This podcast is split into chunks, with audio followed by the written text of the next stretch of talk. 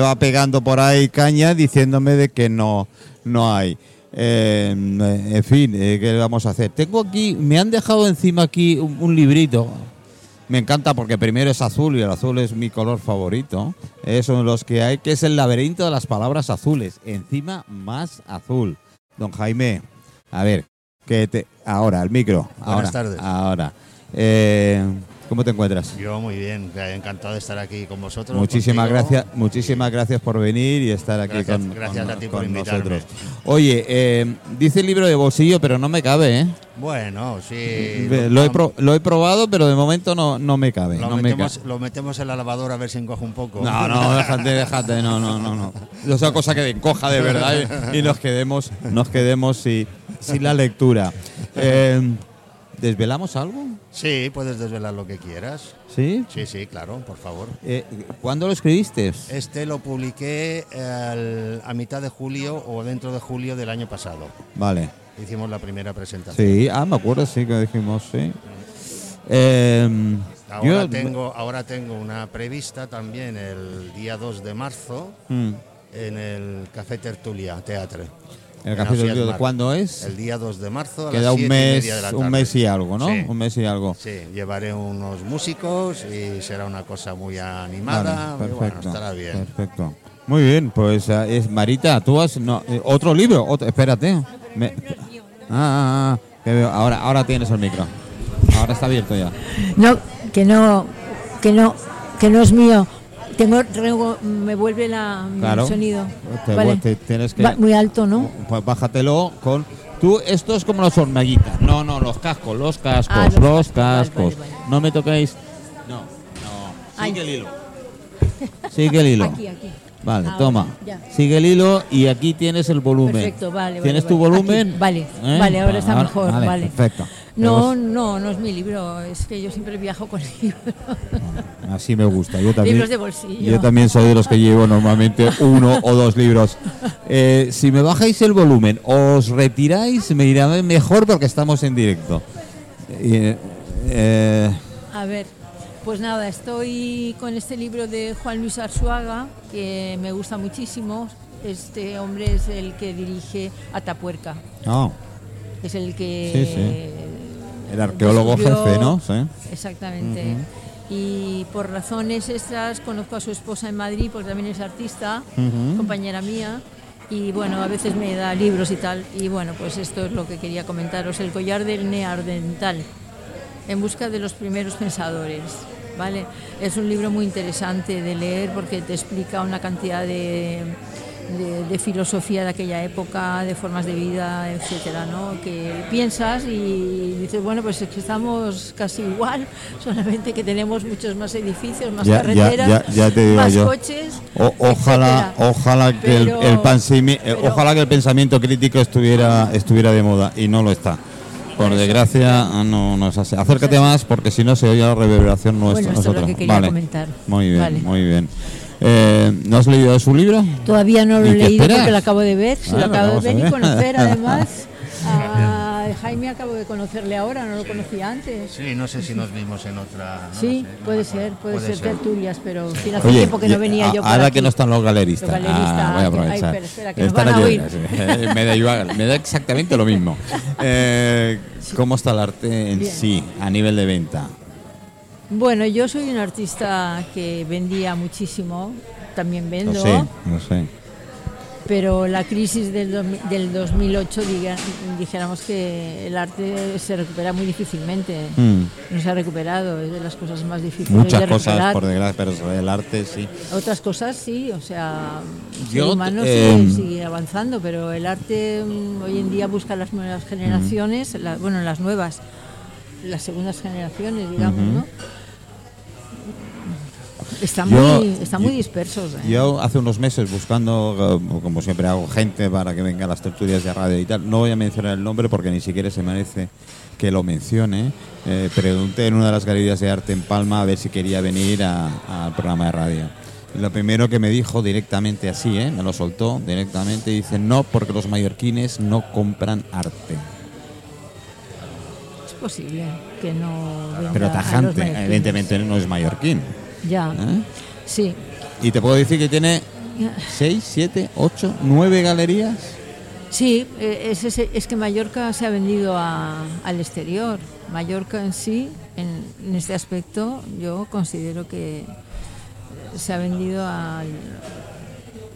Pues fue muy tajante, ¿eh? es decir, fue no, Sí. no, no, no, ¿para qué Es voy a, para qué voy a ir a tu programa de radio si los mallorquines de los de Mallorca nada. no sirve de nada y además que no, yo no quiero, no quiero eh, clientes mallorquines, no me interesan los clientes mallorquines. Bueno, es que se ha vendido, se vendió, se vendió en los años 90 eh, lo que se comentaba de Ferrancano y todos estos pelaires. Hubo una época que fue, vamos, se vendía todo. En todas las galerías de Mallorca y de Palma era increíble. O sea, tú sabías que hacías una exposición, vendías y luego tenías otra y otra y otra. Ya te digo, mm, vino la crisis del, del 2008, creo que fue, 2006, 2008. Y sí, cuando empezó Irak, no, países árabes a bombardear eh, todas las petrolíferas que había y todo aquello, no me acuerdo muy bien, pero sé que pasó cosa de esa, ¿no? Entonces, es que Mallorca ha cambiado muchísimo, porque claro, la gente que compraba obra en aquella época ahora ya no compra más y esa gente ya es mayor. A, a mí me chocó sobre todo la forma de decírmelo, ¿no? Sí, no, es que es la realidad, es la realidad. Mallorca está hecho para el turismo y luego el turismo de más alta calidad, que son los, estas galerías que hay en Palma, que hay unas calles que están llenas de galerías de, de gente de fuera, europeos, y, y- y venden a su gente y, y traen a sus artistas. Y Sí. ellos son de los pocos, yo creo, que están a- a- apostando por los de aquí. Sí, sí, ¿Sabes? Lucilio, tú que está- estás un está- poquito más metida, ¿cómo ves por ahí? Espera, espera, no te puedo preguntar si no tengo tu micro, venga, va. Venga, va. Yo he vendido bastante obra artista a, a gente mallorquina. Lo que sí que es cierto que quizás pues el extranjero que viene aquí tiene más poder adquisitivo, quizás otro tipo de cultura. También es cierto que hay muchas galerías que están enfocadas a- Al a la- extranjero. al extranjero, Bueno. con, con artistas extranjeros también. Mira, eh, marcando diferencia, yo que me dedico mucho a la restauración, a restaurantes y demás, hay restaurantes en Mallorca que un mallorquín no lo ha pisado en su vida. Ese restaurante no ha pisado un mallorquín nunca Ya. ¿Por qué? y no paran de ¿Pero trabajar por, por qué? porque están enfocados al extranjero. Ah, bueno, claro. Sí, sí. Bueno, ¿Eh? esto Están sí, enfocados al, extranjero. Es decir, hay, es que- hay restaurantes que llevan muchos años, decir, no, no son estos de la nueva ola. No, no, Son no. restaurantes que llevan 15, 18 años que no ha pisado un mallorquín su vida. Ya, bueno, suele pasar esto, ¿eh? Suele pasar. ¿eh? Y son Es que- grandes restaurantes algunos, ¿eh? Que, suele- la- suele la- pasar. la- las cartas menos de 100 euros. eh, Bueno, vamos a ver. O sea, Mallorca es una isla maravillosa, bu- bonita, si no fuera por qué. naturaleza. si no fuera por qué, Martín. No, Venga, pero estoy, estoy, venga, Marita, estoy mójate. positiva, estoy positiva. Por eso, por eso. Estoy positiva, o sea, no estoy negativa, al contrario. Mallorca para mí José es lo más coge- maravilloso que hay. Dale, pásale el micro a José María. Pero ¿Eh? ¿Mallorquines? Yo soy mallorquín. ¿De Yo soy mallorquina Sí, también. mallorquines, claro. sí. El mallorquín pero- hemos tenido la manía de vender todo porque nos queríamos jetar y Mallorca era no, a ver, una mierda. Perdón. Con los que hemos vivido fuera, hemos vivido fuera y veíamos Mallorca, yo es que me- incluso con juventud me tiraba de los pelos. Dice, ¿cómo puede hacer eso un, un No, nada, no. No pasa nada. no pasa ras. no pasa ras. No pasa ras, no. No pasa ras. Por favor, por favor. Que, Pero en fin. Eh, ¿Y el colectivo cómo lo llevamos? Los colectivos van muy bien.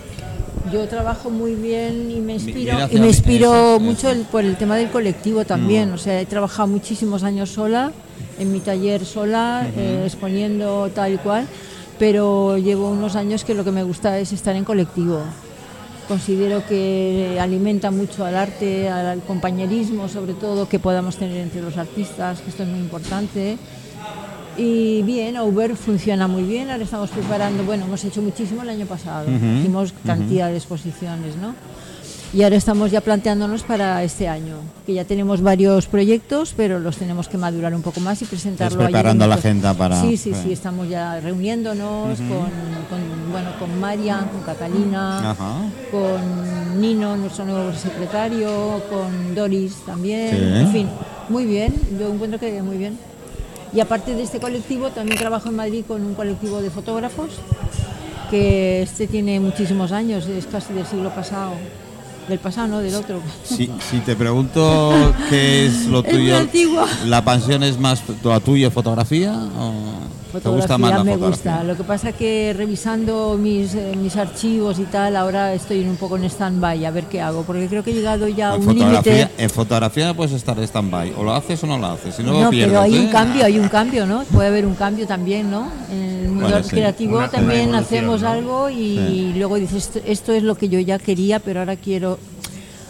Estoy buscando cosas Algo. con otros materiales, con, con, a ver, con vinilos y con Oye, ¿y lo de la inteligencia artificial qué te parece? No, no entro demasiado, no me gusta mucho.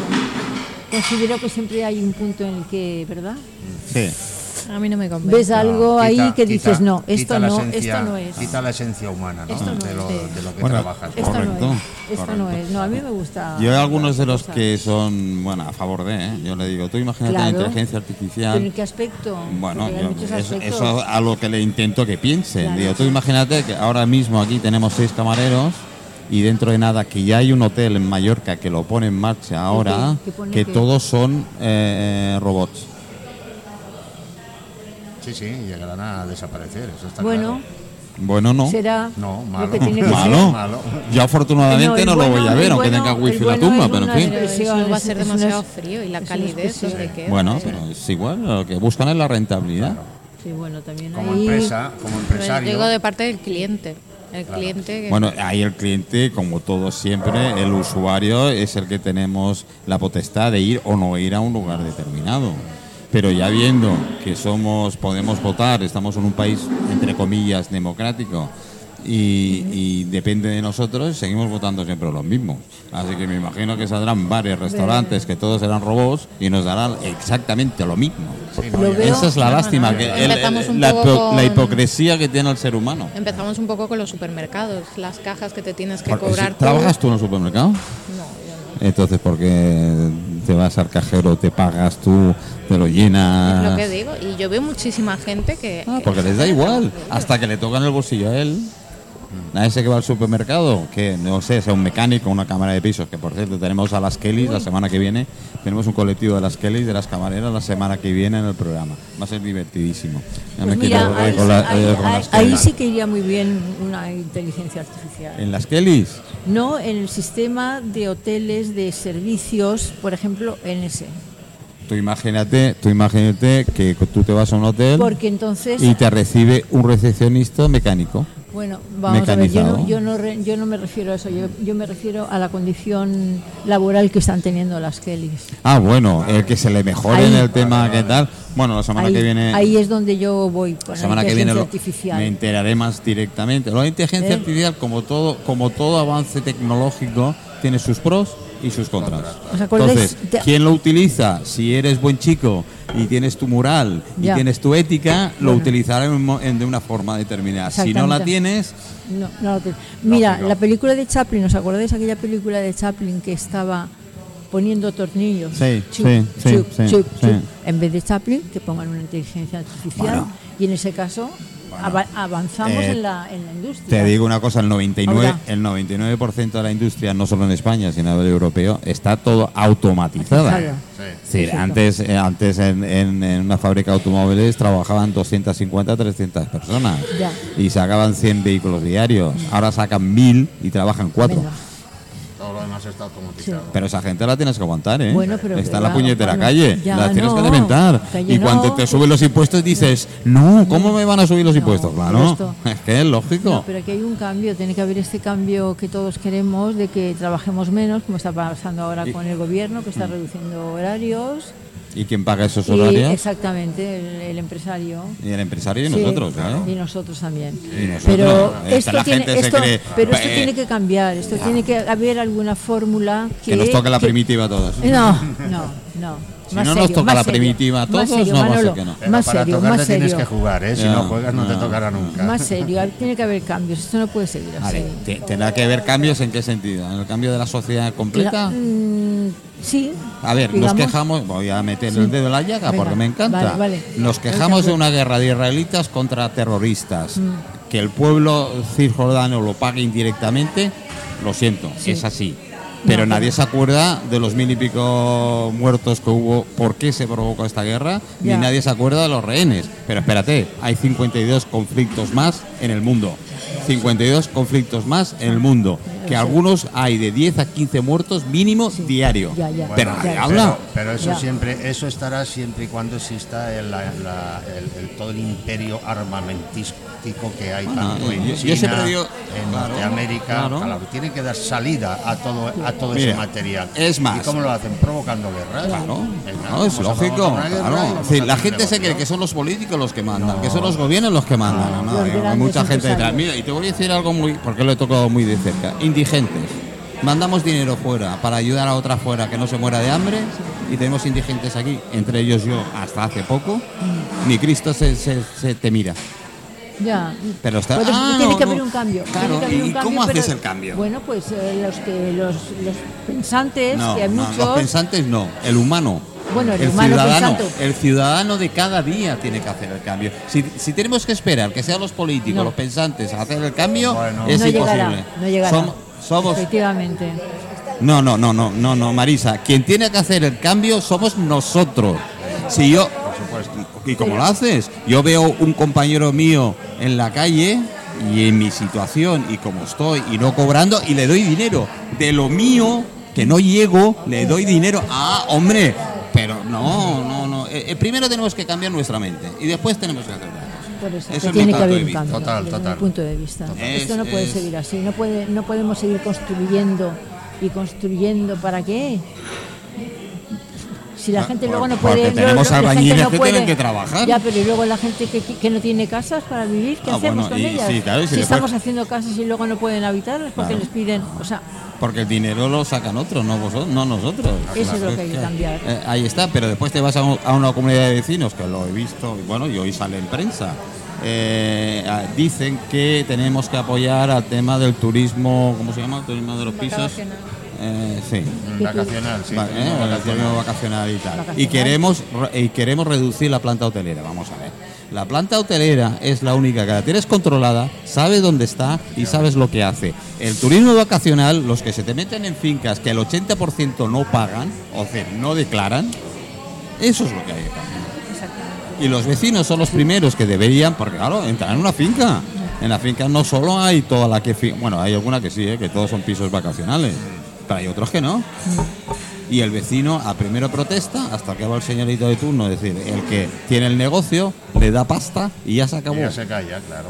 Pago todos los gastos de la comunidad y con eso le basta. Sí, sí, todo está ahí. A ver, Marita, yo estoy de acuerdo que haya que cambiar, pero tenemos que cambiar desde la base. Si queremos cambiar desde arriba, no se cambiará nunca. no, nunca. Nunca. Es decir, aquí han venido gobiernos de izquierda, de derecha, de arriba y Pues abajo, y al fin de cuentas todos han hecho No. exactamente lo mismo. Pues entonces lo tenemos, lo tenemos muy complicado Claro. y muy a largo plazo. Dilo, lo tenemos crudo. A largo plazo. A largo plazo porque yo no veo que las juventudes hoy en día se interesen tanto por los demás como los mayores, sea, ¿no? Hay, que vemos, afortunadamente, que vemos la visión de, afortunadamente hay, de este mundo, ¿no? O hay, sea, hay juventud que no sí, porque yo también soy de los muy críticos con la juventud y tal, y siempre digo, no, bueno, me han demostrado Hay. últimamente que hay, hay grandes, grandes chavales con 14, 15, 16 años que flipo. Y, tal. y ahora le voy a pedir a José María una noticia que he leído estos días en la prensa, sobre todo de las adicciones. adicciones. Resulta, resulta que las chicas son mucho más marchosas que los chicos. Son los que más consumen drogas, son los que más coca llevan, son las que más borracheras cogen. Y estoy hablando de niñas de 13, 14, 15 años. ¿eh? ¿Qué hacemos? ¿Qué hacemos? Sí. O sea, el pitote, porque seguro. Primero ponte bien los cascos, porque si no tendremos reverberación. Sube el pitote, el pitote al micro. Hola. Sí. Ahora, ahora sí, ahora sí. Ahora mismo, ahora mismo, acabo de ver el diario de Mallorca que tenía una noticia parecida a propósito del aumento de enfermedades venéreas. Ay, no sé qué pasa con ese micro. Déjale, el tuyo, pásale el micro. Este es el Venga. Ahora sí. de... de acabo de leer en Puedes- Diario Mallorca un artículo ahora mismo, hace un momento, que, que destacaba el problema creciente de la transmisión de las enfermedades eh, de Sexuales. sexual, sobre todo en mujeres. Porque claro, la mujer Hay más gorrea, hay más... eh, pero es que la mujer lo identifica menos el problema, por razones obvias. El hombre puede identificarlo mejor.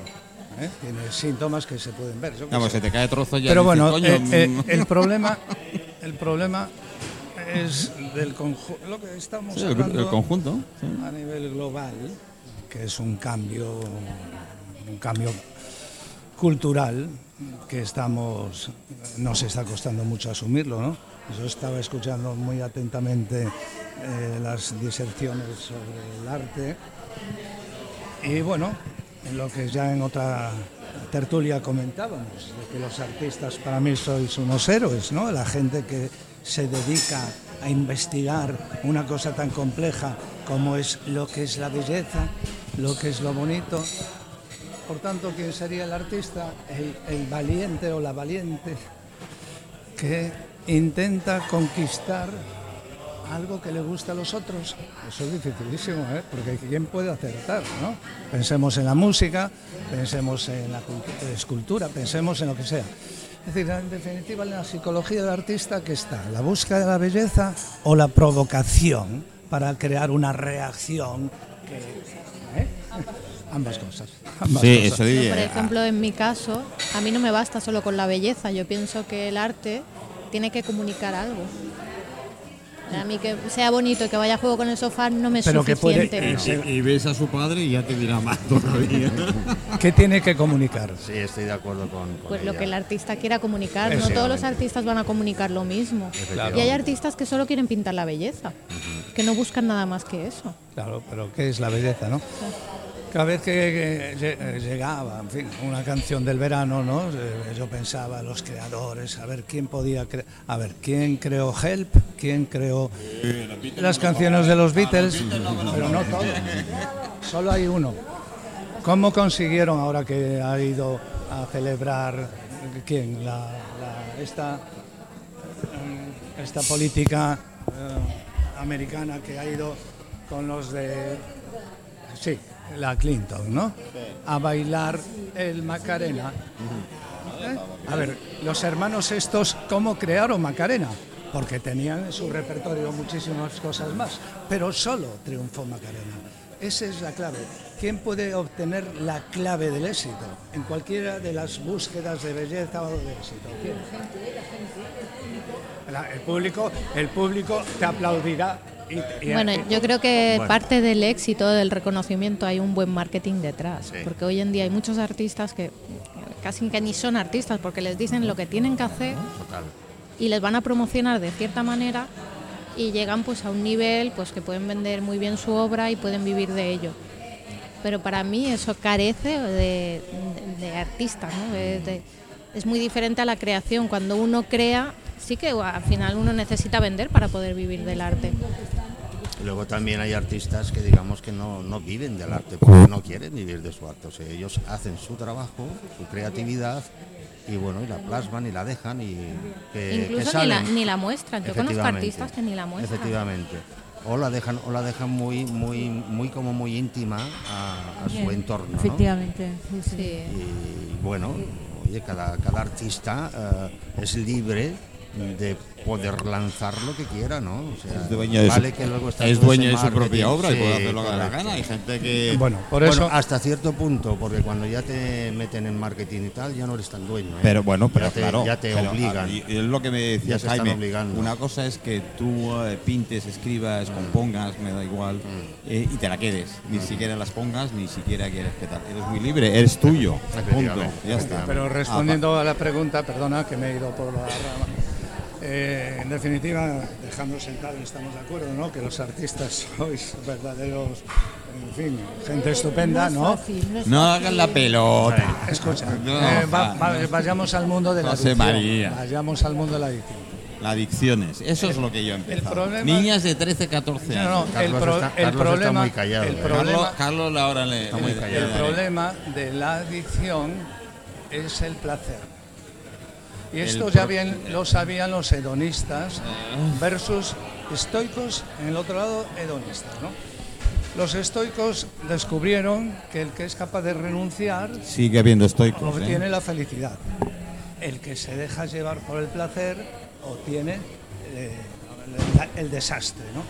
Entonces en este momento pues hay tantas posibilidades y además una cultura hedonista que lleva a la gente a probarlo todo y cuanto más mejor, eso está creando desastres Vale. absolutos. Yo, yo en parte estoy de acuerdo, pero lo que me sorprende, no dejes el micro, tenlo. Lo que me sorprende es eh, chavales en la edad. El periódico pone 16, es mentira. Yo los que han hecho el estudio y tal, dice que hay niñas de 13 y 14 años. Y además que les pegan más al alcohol, que se emborrachan una media de tres o cuatro veces al mes. Y que son bañan no es nada comparado con lo que le, le- le están y colocan. Y ellas lo piden. Sí, a mí, yo te diré, yo aquí en la Plaza España sentado, antes de levantar esto, a mí me han pedido 20 euros a cambio de algo. Sí, sí, sí, sí, lo hay. Una niña de 15 Joven, años. jóvenes, sí, sí. Y la ¿Y intermodal. qué haces? Ujú. Y la intermodal, ¿eh? Te metes ahí en la intermodal y te, te- vamos, te empiezan a avasallar por todos lados. Parque wifi también. Sí, sí, parque wifi. Es, es un desastre. ¿Y, y la culpa dónde está? Mm, ¿La yo- sociedad en sí? ¿En, Bueno, en la casa? yo creo- Bueno, hay, No, hay me- que escuchar las letras ver, de las ver, canciones sí. que están de moda, Sí, que eh, hacen propaganda de ellas. efectivamente, efectivamente. Es sexo, sexo, sexo, sexo. sexo. Droga, Dinero, sexo, sí. cero compromiso. Sí, sí, total. Pero también tiene que ver mucho la cultura que Ahí es donde en, voy. en tu casa, ¿no? Ahí es En- donde en voy. donde vives, Ahí es ¿no? donde voy. O sea, yo la mayoría, yo la mayoría, tienen mucha, mucho que ver ahí. Y a veces el otro día en uno de los antes de, la- de las fiestas, en uno de los programas me decían, bueno, pero es que los padres qué podemos hacer, perdona, yo solo viendo la educación que tienen los padres, solo viendo eso, Efectivamente. Digo, chico, que tu, que tu hijo fume o que tu hija se drogue si tú te le has pegado rayas en la mesa del comedor delante de tus críos. Ah, pero es que tenían 4 o 5 años. ¿Pero qué te crees? ¿Que no tienen memoria? ¿Que no tienen...? Claro, claro, memoria, José claro, María, sí. ¿qué? Me oye? Sí. Mi sencilla definición de lo que es la adicción, que siempre la he comparado con una infección, con un proceso infeccioso, ¿no? Porque cualquier enfermedad infectocontagiosa, una gripe que ahora hablamos, o un catarro, o una tuberculosis, o una lepra, hay un agente que es el infeccioso y luego hay un terreno en el cual ese agente bacteriológico pues eh, se cría. Por tanto, la adicción es lo mismo, ¿no? Múltiples agentes infecciosos son todas las drogas que el mercado ofrece, son innumerables, ¿no? Porque droga, en un concepto amplio, que es como acabo de decir, droga, droga significa un refuerzo positivo que refuerza una conducta placentera, aunque por el término placentero podemos entender la chica que se corta para sentir placer en la medida en que inhibe el dolor. Una anorésica, por ejemplo, cortándose la piel en los brazos, eso es placentero para ellos. La gente que se quita los pelos, la tricotilomanía, cosas de este tipo, es decir, droga puede serlo todo, ¿no?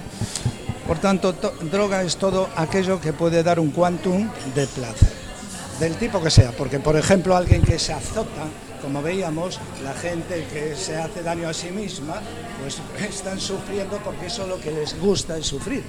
Pero, eh, Por ver, tanto, por tanto, ¿cuál es la clave para la definición de droga? No, no, no quiero la clave de definición, el por qué, el es- por qué no, se no, no, llega a eso. la clave, que es muy importante, los padres, la mentira. los padres. Por ejemplo, un fumador es dependiente de la nicotina, pero si no miente, no es un adicto a la nicotina, es simplemente un dependiente de nicotina. Por tanto, un, alguien que va con su móvil, si lo hace escondidas, por ejemplo, la pornografía, ahora que está el tema en el aire, sobre todo en los adolescentes y en toda la gente joven, la responsabilidad es de los padres. Claro que son los padres. Claro, pero si no hay mentira, no hay adicción. La clave de la mentira, de la adicción es la mentira. Bueno, pues Buen- respeto. buen ar- No- buen no- no me lo argumento. sueltes de golpe porque eh, ahora sí lo puedo soltar. Que me pegáis el golpe, me están diciendo que se oye más ruido de, de golpes que de, de- de fondo. Oye, pero sigo diciendo, ¿qué decías, Jaime?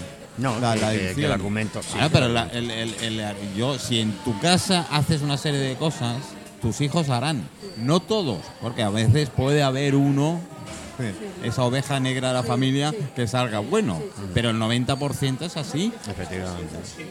Totalmente de acuerdo. Si no me sueltas el micro, te lo dejo abierto. A ver, estoy de acuerdo eh, Es así. en que el principal problema, ya de carácter religioso, la gran diferencia entre los políticos españoles y los políticos protestantes es la valoración de la mentira. Es decir, los políticos españoles mienten, mienten y mienten. En un político, Pero le han enseñado a un, político protestante evangelista americano, si le pide una mentira, pierde el trabajo. Y Es un mundo distinto. Y sin, embargo, es religioso. Claro. Bueno, Ah, ¿y por qué la diferencia si el Dios es el mismo para todos? es que el religioso se va al confesionario, queda limpito de pecado Ah, vale, vale, y, vuelve, y vuelve a pecar. Perdón, había olvidado ese punto exacto de, de la, de la pena. ¿Te vas, eh, Carlos? Ah, bueno. Venga, hasta luego. Es decir, eh, eh, que tenemos, tenemos un remedio fácil. ¿Eh? Dice, me voy al, confe- al confesionario, me confieso y se acaban mis pecados. Así nos va, así nos ha ido, así nos va y así nos seguirás viendo. Y, y, Marita, ¿y tú querías un cambio? No te, no te oyes si no tienes el micro y después me echas la bronca. No, tú no. A mí me da igual los que estáis aquí, me da igual, son mis oyentes los que me, echan la bronca. Ya no sé qué va a decir que, Ah, lo pues que eso. conste. Perdona. Eso, Ya te ¿ves? Ya está. Venga. Eh, pero la, la- Es muy difícil cambiar todo esto. yo lo sé. pero es difícil cambiar, ¿por qué? Porque tenemos, un- tenemos unos pasados muy cercanos que también nos enseñaron a todo lo que estás diciendo. A mentir, a engañar, a etcétera, etcétera, etcétera.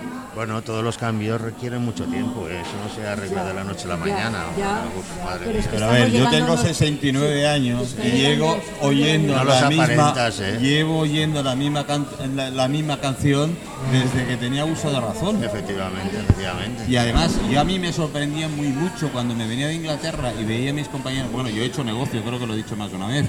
Yo me traía revistas tipo Hola, que donde ahí, no lo la de, parecido, ¿no? Donde salían las mujeres en sujetador y, con braguitas, que vendían braguitas, no eran eh, revistas pornográficas, eran anuncios de, ropa interior. Y yo hice un negocio durante tres veranos en Mallorca que no te lo puedes imaginar, lo alquilaba por minutos. Sí, sí, sí, sí. Claro, aquí no había. No había. Si es que era demasiado.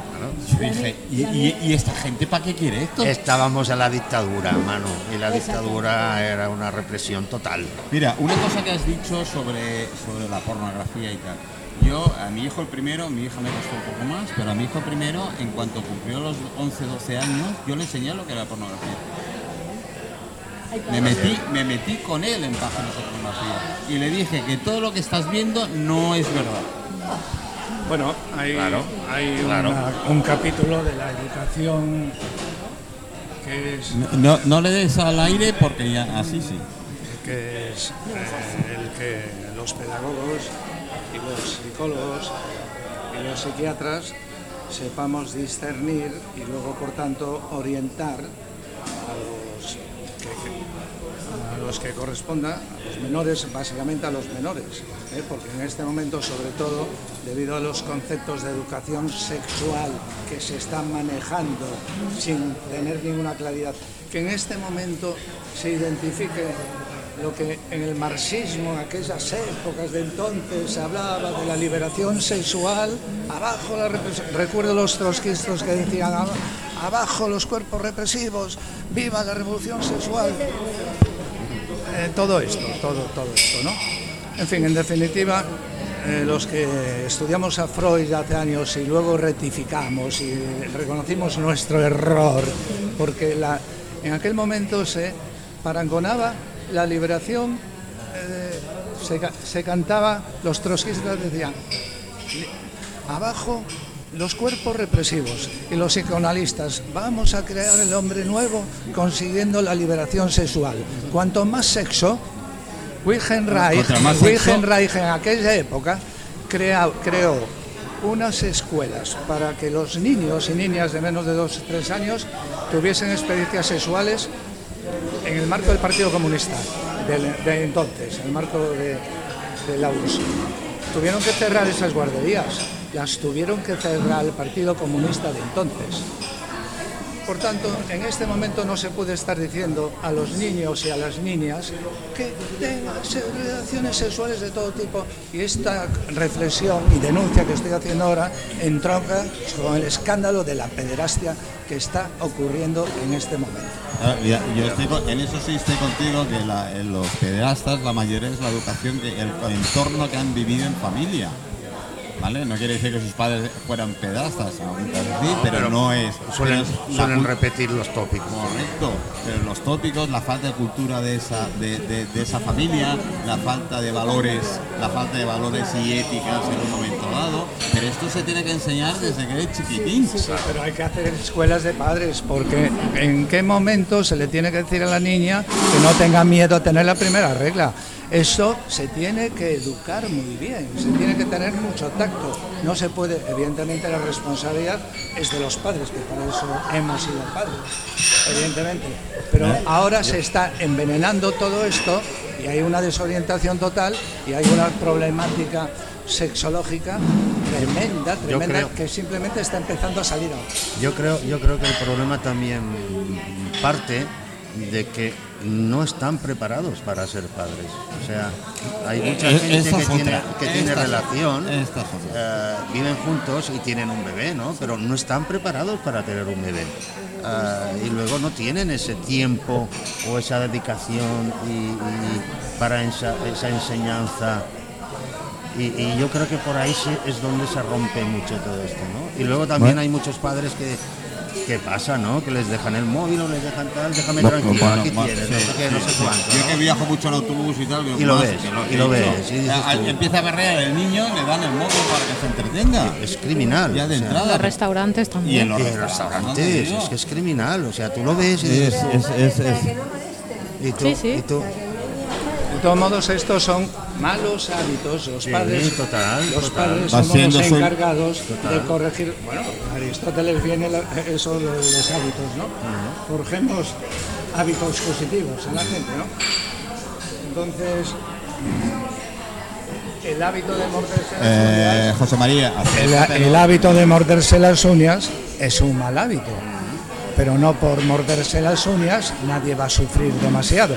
Pero el hábito de tener relaciones sexuales con el primero que llega o la primera que viene genera enfermedades venéreas, genera rupturas matrimoniales, genera todo tipo de desastres. La sexualidad es algo tan importante que hay que saberla tratar. Y, y es un desastre. Y lo que nos está llegando, la información que nos está llegando, bueno, obviamente como para plantearse efectivamente en qué época nos ha tocado vivir y qué podemos hacer. Por ahí voy Bueno, yo, yo de entrada ya voy de, de empezando y, no, y con las palabras que voy a decir no quiero que la gente se medio asuste.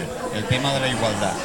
Sí, eh, hay- a mí hay mujeres que me dicen, es que hemos llegado a tal punto que los hombres estáis asustados con tanta igualdad. no, yo no, ¿eh? O sea, yo no, No, no, no yo no. tengo- Mira, un, un atropello, una un atropello que evitó un hombre eh, delante del corte inglés. Aquí en Palma hace un poco antes de, de Navidad. El hombre cogió a una de las chicas, eh, a la chica que le evitó que la atropellaran, la cogió por la, en la cintura y llegándole a tocar el pecho y demás. ¿Sabes dónde acabó el hombre? Sí, en comisaría, seguramente. comisaría. Bueno, pero eso. Eso. Flamante, el coche, el coche se paró directamente. ¿Qué pasó? ¿No lo oyes? Pues es que sí, se ha cortado, claro. Dice, dice mucho de la, de la persona a la que tú Espera, esperar un momento, esperar un momento, vamos a poner orden.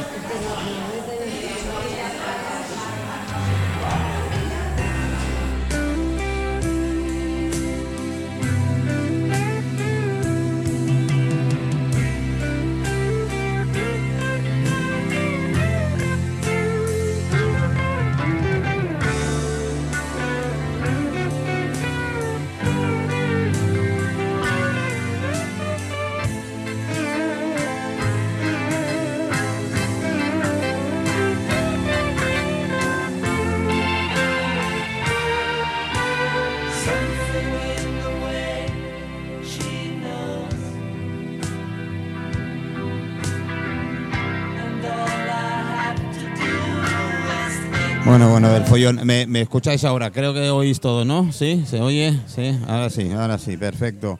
Eh, pues, pues me supo muy mal, porque el hombre, eh, menos mal que habíamos dos testigos y tal, perdí un par de... Bueno, perdí. Eh, dos horas ahí tontas en la comisaría que hay en el edificio de, de las avenidas. Eh, Hay un cuartel de la municipal y tal. Pero el hombre, todo indignado. Hombre, es que es para estarlo. Mira, encima- y, encima. y- y en voz on the record nos dijo, si le llegas a tirar y la matan, hubiese sido mejor. Y- Sí, es, es triste, pero es así. Pero eso pasa, Manuel, si, si eso mismo lo tenemos en la educación más básica, que es entrar en un lugar y decir buenos días y nadie te contesta. esta es otra, ¿eh? Nadie Esta te es contesta. Y Esta es otra. y, es- y eso es lo más básico Sí. en una educación. Yo puse el si, ya, ejemplo... si ya la gente con la que te tropiezas es incapaz de tú desear un buenos días y no responder, no tener esa, esa respuesta, entonces dices, ¿dónde estamos? ¿Qué está ocurriendo? Yo el otro día en Esa la, frialdad humana que, está, Eh, que se está moviendo por todos sitios. el otro día en la MT, eh, de las pocas veces que vas sentado y tal, pero bueno, aquel día iba sentado, vino una chica, bueno, se subió una chica, yo calculé 30 años, no llegaba, embarazada, bastante embarazada, es decir, ya levantada, no se levantó ni Cristo. Me tuve que levantar yo, no es que me tuve, es decir, que lo hice con muchísimo gusto y placer. Claro, claro. Y, y la chica me miró con una cara como decir... De eh, sorpresa. Sí, De este sorpresa. está... um, De sorpresa, claro. Que es otra. O sea, eh, es que eh, al mismo tiempo eh, yo creo que es que se están acostumbrando a esa vida, a esa forma de vivir, que cuando sales un poco de esa línea te miran raro, ¿no? Sí, sí. Eres, eres, eres, eres un Sí. bicho raro, ¿no? O sea, no, Sí. no, no, no, y, no y- vienes y- con y- nuestra y línea. volviendo ¿no? a la juventud y no tal y no tanta juventud Mm. eh, en las mochilas en el asiento de al lado del autobús no te lo quitan para que te sientes Ah, no, no, no, Eh, los pies encima de tengo una colección de fotos tú que eres fotógrafa te las voy a pasar tengo una colección de fotos que son unas treinta y tantas de fotografías hechas en autobuses que yo flip pasa que me dijo mi compañero Pedro eh, no las publiques cuidado porque te pueden denunciar por no sé qué porque si se le ve la cara y tal, Claro. digo, la mayoría recorta que se le Claro. vean los pies y... espera, espera, espera, espera. Dime. Digo, le puedes poner un tomate en la cara. Un tomate, una mierda le voy a poner en la cara, que esto un tomate. El tomate está muy rico. sí. Voy, voy a desaprovechar un tomate para tapar la cara a, a un, a un mierda. a un mierda, lo he dicho, pero en fin. ¿Qué, No, le- es le vamos que a la hacer? sociedad cada vez va, va, va peor, o sea, no vamos, no va mejor. Va, o sea, eh, y, Y, y- el que te llegue porque tu hijo se ha quejado del maestro y vaya el por padre a, eso pegarle dos leches al maestro. todo eso, si no van cambiando leyes que tienen que ir cambiando, si no pero lo aquí no hacen, les interesa. efectivamente, no interesa. interesa. Aquí cambian las leyes, ¿no? Por favor. No, se- Seas de izquierda, de derecha, de arriba o de abajo, me da igual. No Yo solo veo que cualquiera que es político llega a la cima, hace, exactamente lo mismo que los otros con otro color. Punto. Se acabó. Por eso yo soy apolítico, Manu, yo ya no creo en ellos, en ninguno Bueno, de yo ellos. tengo la suerte que estoy, es- estoy en un nivel de, de ataraxia total. Sí. Es decir, me da exactamente lo mismo Sí. todo. Es que, ¿para qué me voy a preocupar? Ya. Si no se preocupan por mí, voy a preocuparme por No, él. desde a mí no me afecta nada. Hay gente que me dice, oye, que acabas de romper. Digo, bueno, pues me compraré otro cuando pueda. Y Muy bien. Que aquel viene y me dice, no, es que te ha dicho guarro. Pues vale, lo seré. Si él ve así, pues es así. Claro, Pero es que no hay otra manera. La sociedad hemos llegado a tal punto. Sí, sí, se ha llegado a esa situación y se está llegando cada vez más y más, o sea, se está agravando más todavía la situación. Tienes, por ejemplo, sin ir más lejos, la, la delincuencia que hay, es que entran y salen, entran y salen, entran y salen. Bueno. Y queman contenedores y queman coches y fachadas y no sé qué. Y, y tú dices, ¿y qué, qué diablos está pasando? El otro día en comisaría me dice, cuidado, ¿eh? Es decir, nosotros, nosotros intervenir como policía tenemos que ir Sí, sí, milímetro, ¿eh? Milimétricamente. Pero milimétricamente, como yo le levante la voz a un delincuente más de la cuenta, acabo expedientado. Efectivamente, expedientado y económicamente tocado. No es justo. Y le, pega, le pegan los delincuentes a la policía y no se le ocurre a la policía devolverla, ¿eh? No es justo. Ni devolverle la, la leche, ni la hostia, ni tal. Es como leí el otro día, el otro día leí algo que decía, estamos exportando delincuencia, no, importamos delincuencia y exportamos, Portamos delincuencia. y, y exportamos eh, tecnología. Mm. O sea, que estamos en este punto. Y volviendo, es un meme creo que lo habéis visto que circula por Facebook, ¿no? Antes los niños tenían papá y mamá. Ah, no lo he visto. Sí, ¿no lo has visto? Y ahora los papás tienen muchos niños. no, no lo había visto. Antes teníamos un papá y una mamá. Y ahora los niños tienen muchos papás y muchas mamás. Que es el tema. Hasta ese punto podemos llegar a- a- al tema. Bueno, eh, José María, yo todavía no, más, no me lo has dejado claro, ¿eh? Hombre, No me lo has dejado claro. yo no sería, eh, quizás igual que un organismo biológico, tiene ca- cantidad de mecanismos de, Vale. de autodefensa y por tanto el cuerpo social también, no todo es tan negativo y evidentemente hay mucha gente sana que es capaz de volver a coger libros. Hay, gente que en este momento, bueno, ha habido una medida gubernamental de prohibición de los móviles, esto está ahora en, en- está en marcha, ¿no? Pero bueno, esperemos que hay a nivel europeo también un cambio de corriente cultural, Bueno, política, ¿vale?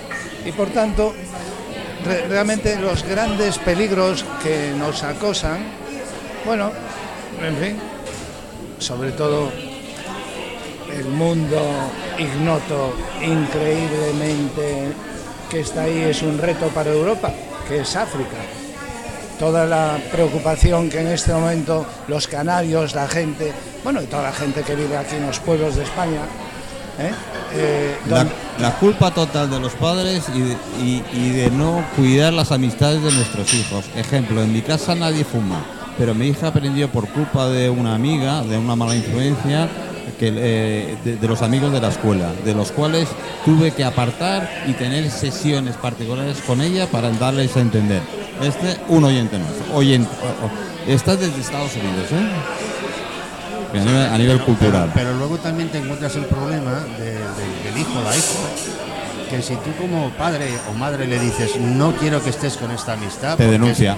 Es, es que encima, La denuncia. efectivamente, Mi padre me ¿Sabes? pegó, solo me pegó una vez, una vez en su vida. Y no me lo arreglé para acordarlo. A eso sí me miraba y me meaba. ya Y nunca ha habido sido conmigo, no, todo lo contrario. Que yo creo que he tenido de las infancias más felices de mi, de, de mis alrededores y con, con, con- conocidos míos. Lo que pasa es que reconocí y he reconocido mayor el sacrificio que tuvieron que hacer para que yo tuviera la educación que tuve. Claro. no se iban al bingo, o se iban a cena con los amiguitos, o se compraban para fumar, o para, bueno, para fumar hierba, ya no digo los cigarrillos normal, para pegarse cuatro rayas, no, tuvieron una ética y una moral dentro de qué tal, que su hijo tenía que... eh, pero esto hoy en día, No lo que tú has dicho, no vale. Ahí es vale tener hijos y como le digas que tienes 400 euros de ayuda por cada hijo, empiezan a tener hijos como, lo- como locos. Como roscones. ¿eh? Como si 400 euros te vayan a solventar la vida de tu hijo. Total. No sé. José María, El el otro ¿cu- día- cu- ¿cuándo montan la clínica nueva? Porque es que yo tengo ganas de ir. ¿eh? Yo eh, últimamente gesté muy mal y es- yo sé que somos más fuera que dentro, pero joder, yo ya quiero un retiro. Yo quiero un retiro. Anímate. Yo, yo, yo hablo con los del cristal y montamos un previo aquí, yo qué sé, para. ¿eh? está por ver. Además, como gallego, No le des vueltas, No que me, me- calles, me voy a quedar sin audiencia. Geriátricos, existen los geriátricos. ella sabe que No mi obligación es que no sepa si subo o bajo. bueno, por tanto ya veremos. ¿eh? De todos modos tendremos noticias pronto. Quería decir algo a propósito de cómo comenzó el discurso Milei. O- otro. El discurso que de en Davos eh, dijo, desde el año cero, en el momento de nacimiento de Cristo, hasta el 1800 con la revolución industrial, el hombre pasaba hambre. Siempre pasó hambre. Con la revolución industrial empezó a surgir, a salir de la pobreza extrema. Por tanto, él se puso como ejemplo y dijo, Argentina está muy mal, pero yo vengo aquí a intentar revertir esta situación. Se puede salir de la pobreza, porque los que estaban en Davos son los que vuelan en aviones, eh, aviones supersónicos, son los que están se están cargando el mundo. Es- es a nivel, a nivel individual, que es mi papel, a- aconsejar a un individuo que está sufriendo lo que tenga que hacer para salir de su sufrimiento. Primero, las ediciones se pueden curar. Segundo, si la gente quiere, puede aprender buenos hábitos. Está en su voluntad. Mira, me vais a permitir que os lea otro WhatsApp que dice, mi hija sabe que las mamás hispanoamericanas no andamos con juegos, ¿eh? No andamos con chiquitas. Esto es desde California. Muy agudo, muy agudo. A ver, está en casa. El verdadero problema está en, en casa. No lo busques fuera. Yo los padres que van buscando la responsabilidad de que sus hijos sean así, que lo buscan fuera, no señor. Está en la cabeza de cada uno, está, Está en leer libros en como casa. este. que lo quiero comprar. ¿eh? Bueno, a ver Jaime, eh, yo no he desvelado casi nada, no nada. Ya.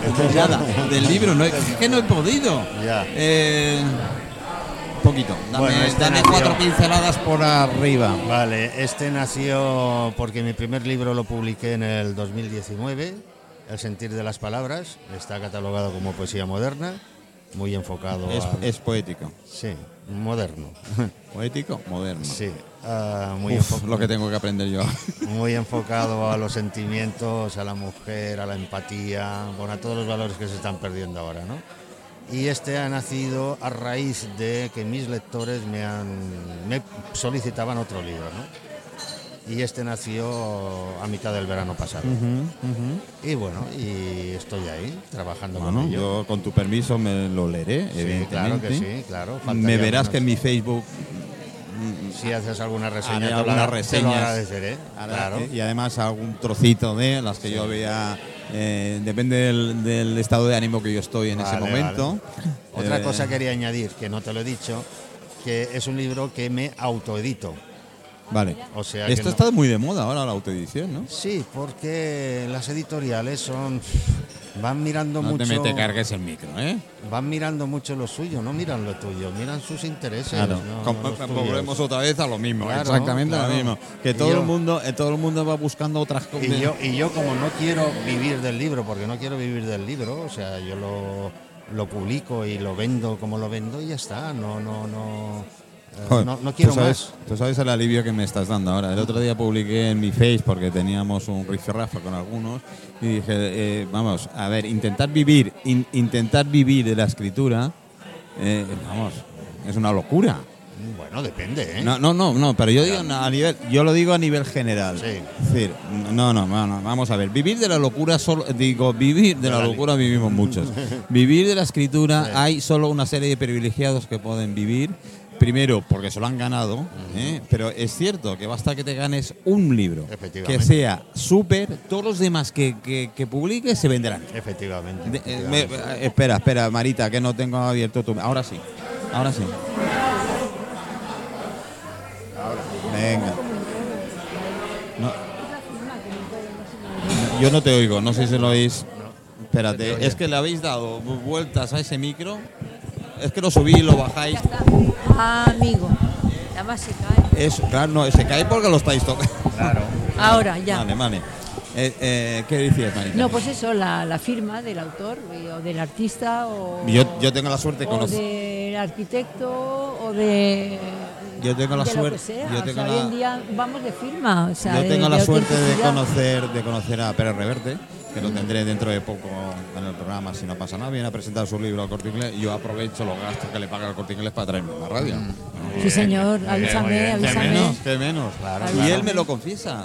Sí, yo, de todos los que leí, de, de todos los que he escrito, él salva. Ah, claro, claro, claro, Sí, claro. Bueno, más, pero esto nos claro, pasa claro. a los artistas en general, ¿eh? Claro. Pero eh, si- sin embargo, Suele cual- pasar cualquier libro que él, esto. cualquier libro que él saque se hace superventa solo Pues sacarlo. porque es él, porque ha tenido premios Ah. o eh, se ha reconocido él mismo y ha hecho una labor Sí, impresionante. Sí, sí. Yo lo conocí cuando yo estaba en Planeta, ya hace 30 años. Claro. Y, y joder, tanto.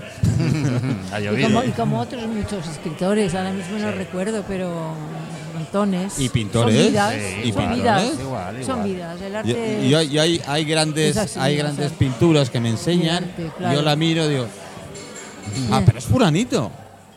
Bueno, Vale. bueno, pero es que Pues hay que mirar un poco más de, lo- de aquella obra, hay que mirar mucho más. Pero yo veo, veo la- esa obra, la veo. Yo Va. soy de los ¿Y que no la veo la primera. Si no me gusta, la vuelvo a analizar. Venga. Vuelvo a ir, Vale, vuelvo a mirarla, Sí. vuelvo a qué tal. Pero bueno, y es como una comida. O me gusta o no me gusta, y punto. claro, Lo hemos claro, hablado, es un claro. poco el sentimiento Sí, sí, que le ha dicho sí. Kate de enamorarte de, de- del claro. primer momento de, de una Claro. obra. No es que descarte a ese señor. no, no, no. A lo mejor veo otra suya y me encanta. Claro. Efectivamente. Que no voy a catalogar a ese, a ese artista por una obra determinada. Sí, Hay eh, que valorar la. Yo, por ¿Ibas a ejemplo, hay que algo? valorar Yo, la. yo, por ejemplo, Espera. que he visto algunas obras de. Lucía, ah, sí que me gustan, ¿eh? Lo que he visto tuyo. Sí. Sí, sí. Lo que he visto que Gracias. publicas, que publicas por Facebook, has publicado algo, Sí. sí, es un tipo de pintura muy, muy llamativa, o sea, muy impactante. Bueno, yo, yo tengo alguna aquí, bueno, y en el- mira, ay, no las he quitado. Ya, ya- ya me has cambiado. Las mezclas Las he, las he quitado del primer plano, no, no, no están aquí. Yo pienso eh, que la obra se puede valorar de dos maneras.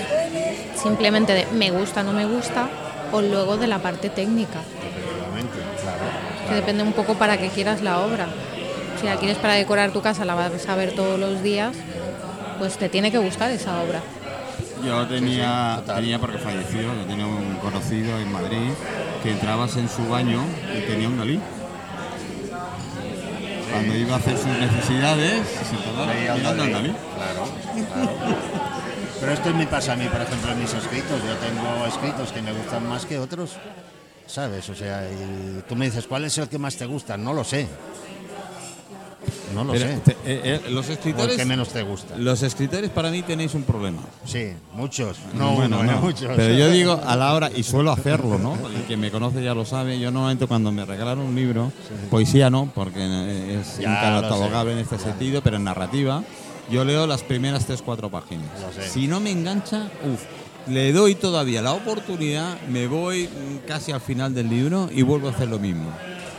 Entonces puede acabar que lo siga leyendo o que acabe en la estantería como tengo trepitantos, que solo me acuerdo cuando hago la mudanza. Digo, joder, tanto libro que tengo.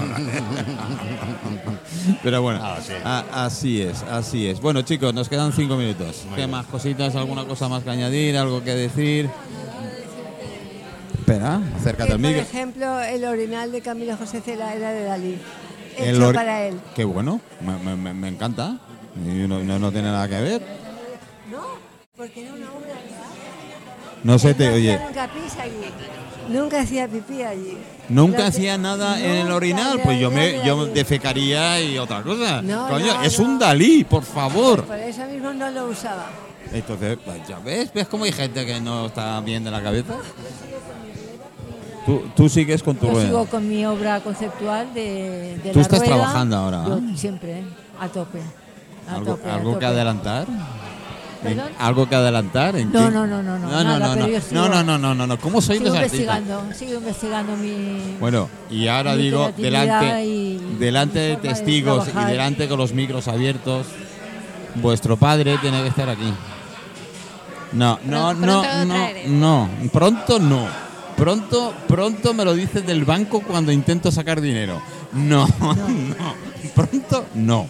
Esa, paja- esa, esa palabra pronto, oh, más sonante que es. Como lo traiga te va a revolucionar a, Ojalá, a los oyentes. ojalá, ojalá. Mira, hoy hemos tenido Sí, movidita sí, y hay que tenerla, ojalá, hay que ser Yo para que quiero una radio un que nadie me diga. Por eso me debo los oyentes. Hay una serie de cosas que hay que, que- que- que hacer. Claro, Entonces, a mí los que vengáis, muy agradecido a que vengáis. Pero los que de verdad al final tienes que valorar son tus oyentes. Sí, 600.000 oyentes no es fácil Qué barbaridad. conseguirlos, ¿eh? Así que sí, sí, sí. Está muy Bueno, bien eso. Chicos, chicas, eh, a ver, Pues. Jaime, Ah, ¿qué estás mirando? No, me leer quería, un poema, va venga, va, vale. venga, me, quería, me quería despedir con uno. Venga. Voy a, mira, me ha venido aquí ahora, se titula Pulsar, o sea, pulsar, ¿no? Ujú. Y va un poco a lo que hemos Vamos, estado toca el hablando. botón. Sí. Eso. Dice, si tuvieras el poder de pulsar una tecla para poder rehacer lo vivido, lo que estoy viviendo, ¿en qué momento de mi vida crees que la pulsarías? Debo de recapacitar con prudencia. El poder solo lo tengo una vez. Lo haré pensando en mí o tal vez en los demás.